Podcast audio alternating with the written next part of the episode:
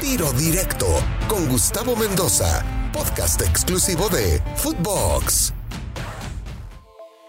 Amigos de Tiro Directo a través de Footbox, qué placer saludarlos en un capítulo nuevo para platicar con el entrenador de los Diablos Rojos del Toluca, un hombre emblemático de la institución, un gran amigo. Además, Hernán, gracias por estar con nosotros en tiro directo. ¿Cómo estás? Muy bien, Gustavo. Un placer de compartir contigo una charla. Siempre un placer. El placer es para mí. Ah, hombre, mi querido Hernán, gracias por aceptar estar aquí con nosotros. A ver, Hernán, empezó el Toluca echando el lumbre en el campeonato. Victoria, victoria, victoria. Luego se dan dos resultados que pues, en el fútbol está en el presupuesto, ¿no? De pronto puedes ganar, de pronto puedes perder. Y te toca caer estrepitosamente con el equipo de Cruz Azul. Duro, ¿no? Una, una goleada fuerte ahí con Cruz Azul. Luego viene el empate con Mazatlán y el empate con Atlas. ¿Qué le pasa a este Toluca? ¿Cuál es el, el momento actual? ¿Cuál es el diagnóstico tras seis jornadas? ¿Cuál es el drama? Sería la pregunta. no, mira, eh, hay algo que, marca estos últimos tres partidos y yo lo dije el otro día, los errores, la frustración eh, a la cual hay que sobreponerse cuando usted es una derrota estrepitosa como la de Cruz Azul, pero también tiene sus bemoles porque eh, el equipo regala tres goles, eh, son accidentes y están muy claros. Eh, los aprovecha muy bien, un equipo que es muy poderoso y, una vez que pasa a ganarte el partido, ya maneja sus tiempos, es muy difícil cambiarle la cara. Viene la expulsión de Jared, también en el minuto 30 y poquito, eh, bueno, todo se hace más cuesta arriba. Pero el equipo con uno menos, el 3 a 0, eh, vos sabés que nunca renunció, nunca renunció a correr, nunca renunció a buscar el arco eh, rival. Tuvo sus situaciones de gol, tuvo más posesión que el rival. Entiendo que también Cruz Azul empieza a cuidar su, su, su resultado y demás. Eh, pero en líneas generales fue un partido accidentado, no un partido malo.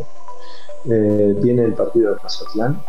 Ahí sí, yo creo que tuvimos un buen primer tiempo también, con algo de accidente en, los goles.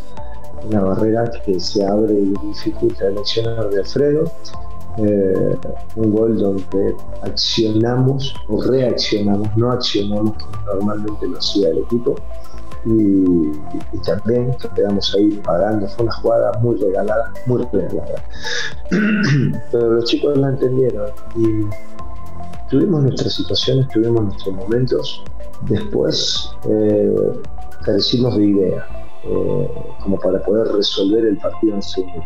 Mazatlán se llevó justo empate y lo que habían ido a buscar al, estadio de Toluca. Y ahora este último contra Atlas, eh, cambiamos un poquito la forma de, ataque y el volumen de juego. No queríamos tanto volumen de juego, que sí lo tuvimos en el primer tiempo. Tal vez sin quererlo tanto, el, juego se dio así. Yo creo que no esperaban eh, un poquito la forma en que nosotros nos, nos estábamos parando o atacando. Y tuvimos nuestro primer tiempo muy bueno, tuvimos nuestras situaciones de gol eh, y el segundo tiempo, mm, atendiendo algunos factores que teníamos en contra nosotros, eh, paramos el equipo un poquito más atrás y, buscamos ese contragolpe. Lo único que nos faltó ser certeros, porque tuvimos en el segundo tiempo cuatro o cinco situaciones de contragolpe, dos abajo del arco, una que sacó muy bien el, el portero, pero nos faltó precisión. el nuestro no es un equipo que juegue tanto a la velocidad, porque no es un equipo que dependa de la velocidad y la, la, individualidad de alguien. Normalmente tenemos que hacer secuencias de juego. Eh, careció de volumen el, equipo, pero lo trabajó bien y creo que en definitiva nos traemos un, punto que fortalece eh, el estado de conducta, fortalece eh, esa frustración que habíamos adquirido en el partido de Cruz Azul y de, de Mazatlán. eh, donde la realidad es que en una jornada doble tenés dos salidas eh, iban a ser muy complicadas en el medio de un partido en casa que no lo pudimos aprovechar al 100 y, eso genera frustración, genera frustración en el equipo que quiere más, que quiere, quiere salir adelante y, también hay que jugar con eso. No tuvimos una semana para trabajar el tema de la frustración y, poder salir adelante. Y mucha gente eh, pregunta, ¿no? Y lo he visto, ¿qué pasa con Toluca? No gana. Eh, hasta la línea política salió a decirlo como diciendo, uy, qué problema. Eh, señores, son seis partidos que llevamos. Eh, se ganaron tres, se empataron dos, se perdió uno. Eh, y jugamos cuatro partidos de visitante. Entonces, creo que en, líneas generales el aspecto es positivo. No soy un tipo que, que me gusta perder o que me conformo con algo pero yo atiendo mi realidad y atiendo la realidad del equipo. Creo que, dadas las circunstancias y la situación como ha ido, eh, el equipo está en su 70% más o menos, poco menos, eh, y eso no es malo, es, bueno. Claro. Claro. A ver, a ver, Hernán, yo recuerdo el primer Hernán que agarró Toluca y era un Hernán eh, de repente molesto, ¿no? te enojabas con todo, con todos, ¿no? Eh, le encarabas a los árbitros, los crucificabas en conferencias de prensa. Después como que vino un proceso de maduración, incluso en ese torneo del que te hablo, eh, antes de que arrancara el torneo, un día nos dijiste que faltaban jugadores en tal y tal y tal y tal posición y que no estaba completo ese equipo. Luego vino un segundo torneo en el que llegas a la final, ¿no? Y lamentablemente, pues para ustedes la terminan perdiendo contra el equipo de Santos. ¿Cuál es el Hernán de hoy? ¿Dónde está Hernán Cristante hoy en el mundo como entrenador? Qué buena pregunta. eh, avasallante fue tu pregunta. No. no, me siento mucho más equilibrado, más tranquilo, eh, más preparado. Eh, con mucho más complementos en, lo que es mi parte educativa, pero también apoyado con mi cuerpo técnico. Siempre me rodeé de gente que me pudiera equilibrar, aportar, eh, sean mejores que yo en, todo. Y, eso me ha nutrido, pero también eh, tomé mis cursos.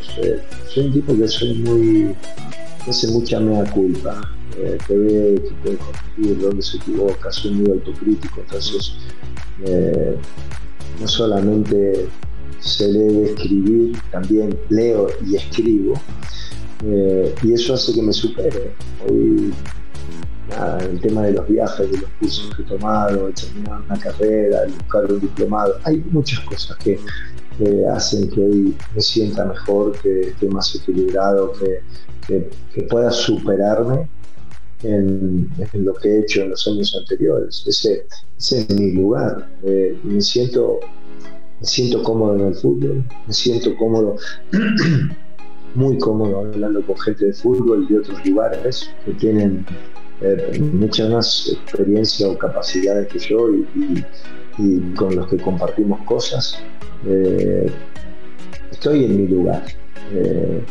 sí estoy mejor que antes, pero bueno, también uno sabe que no es solamente hablarlo y mostrar algún diploma o, título, eh, hay que demostrarlo.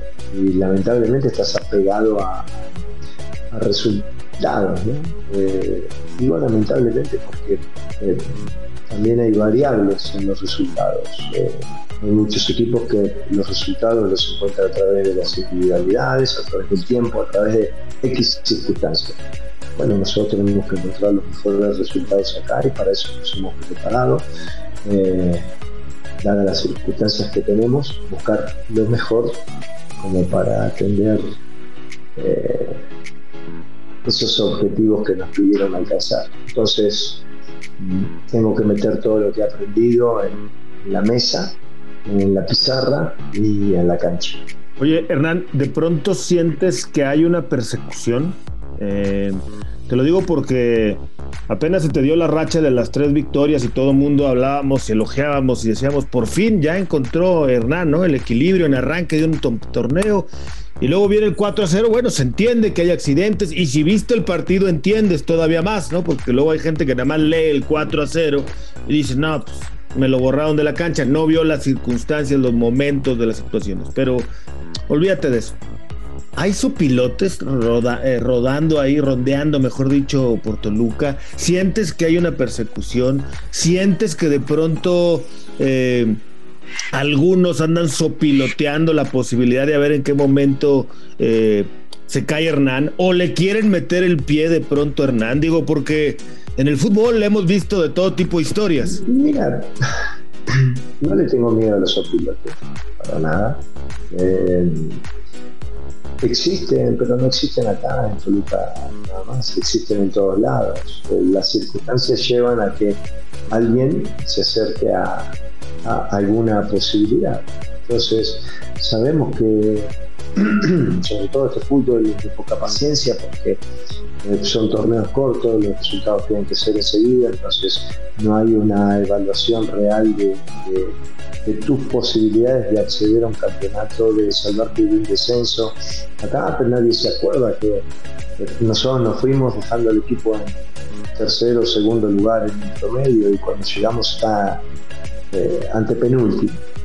Eh, son realidades que se presentan que uno las asume. Yo podía haber dicho, eh, mira, atendiendo que me van a matar, que van a pedir el título, que no entienden absolutamente nada, eh, van a pedir mi cabeza cuando empatemos el primer partido, perdamos el primero.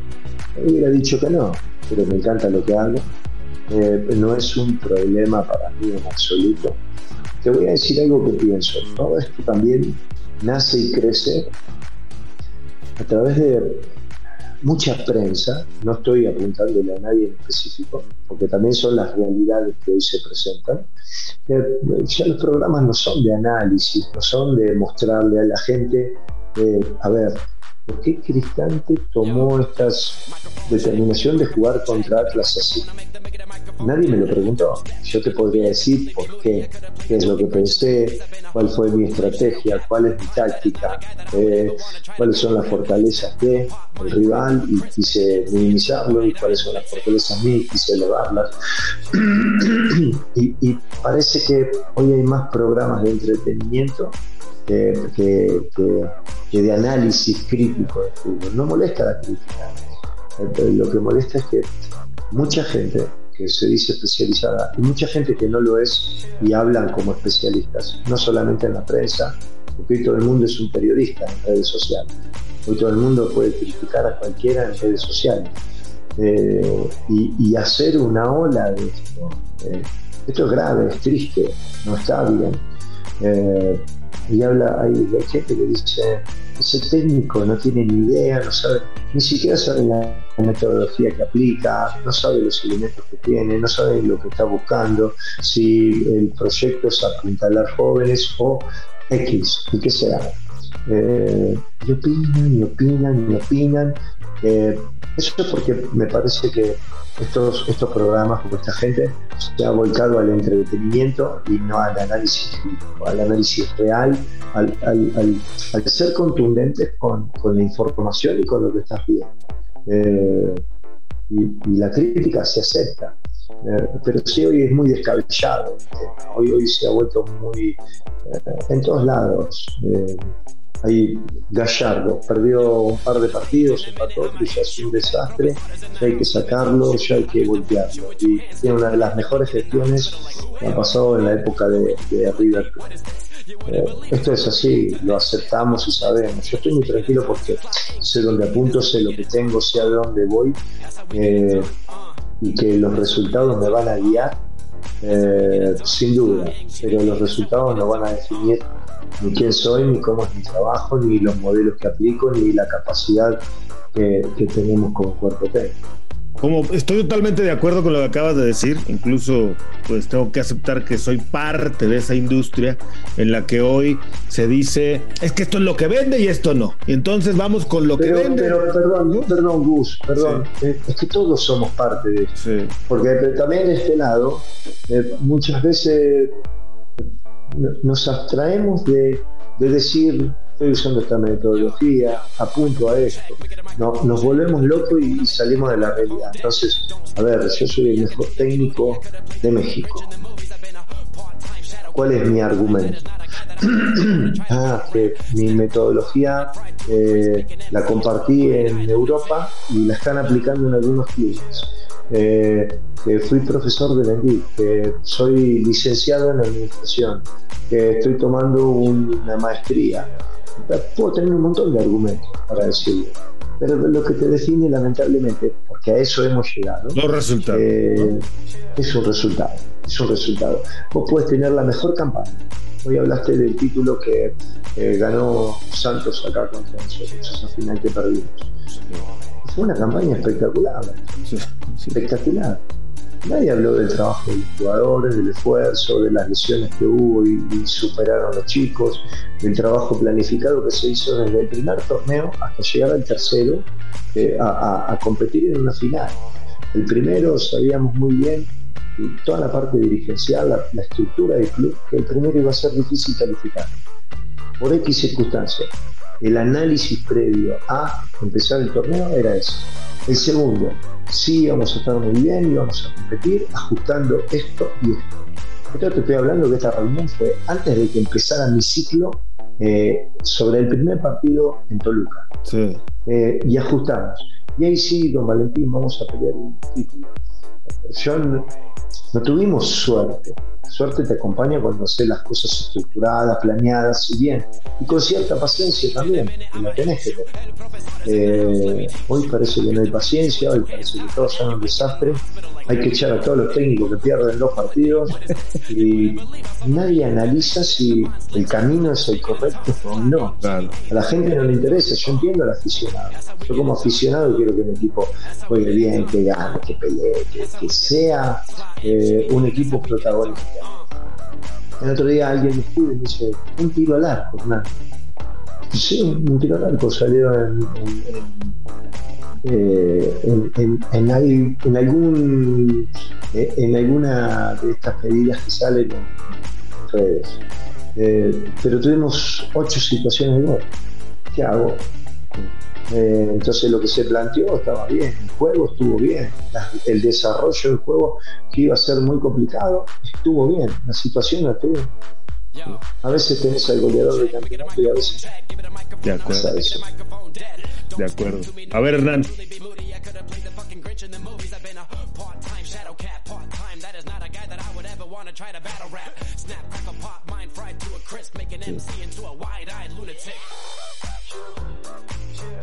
Hay circunstancias que se dieron y que de repente no analizamos, que nosotros también tenemos la culpa, técnicos, eh, directivos, gente que está en torno al club, de no informar bien las cosas, de lo que pasa.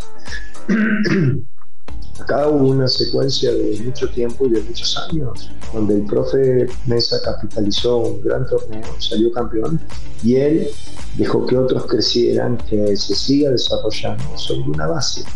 Eh, pero ese trabajo no fue nada o sea, fue de años anteriores. Eh, poco se evalúa, poco, eh, poco se analiza. a mí me gusta mucho todo esto.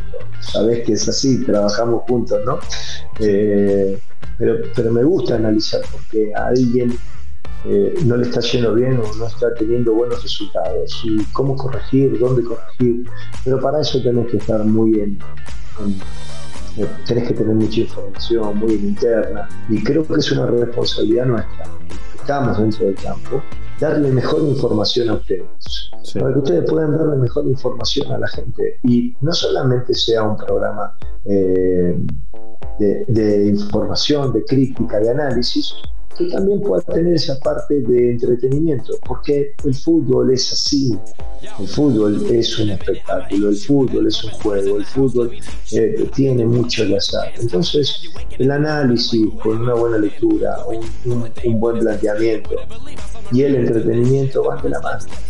Eh, pero hoy nadie analiza, hoy muy poca gente se mete a analizar las cosas. Sí, es, más, estoy de acuerdo contigo, lo que vende, ¿no? Que, que el análisis análisis que a veces para muchos puede ser aburrido. Hasta aquí llegó la primera parte de la entrevista, este primer capítulo con Hernán Cristante en tiro directo a través de Footbox en todas las plataformas digitales. Nos puede escuchar de lunes a viernes. Soy Gustavo Mendoza. Hasta la próxima. Tiro directo, exclusivo de Footbox.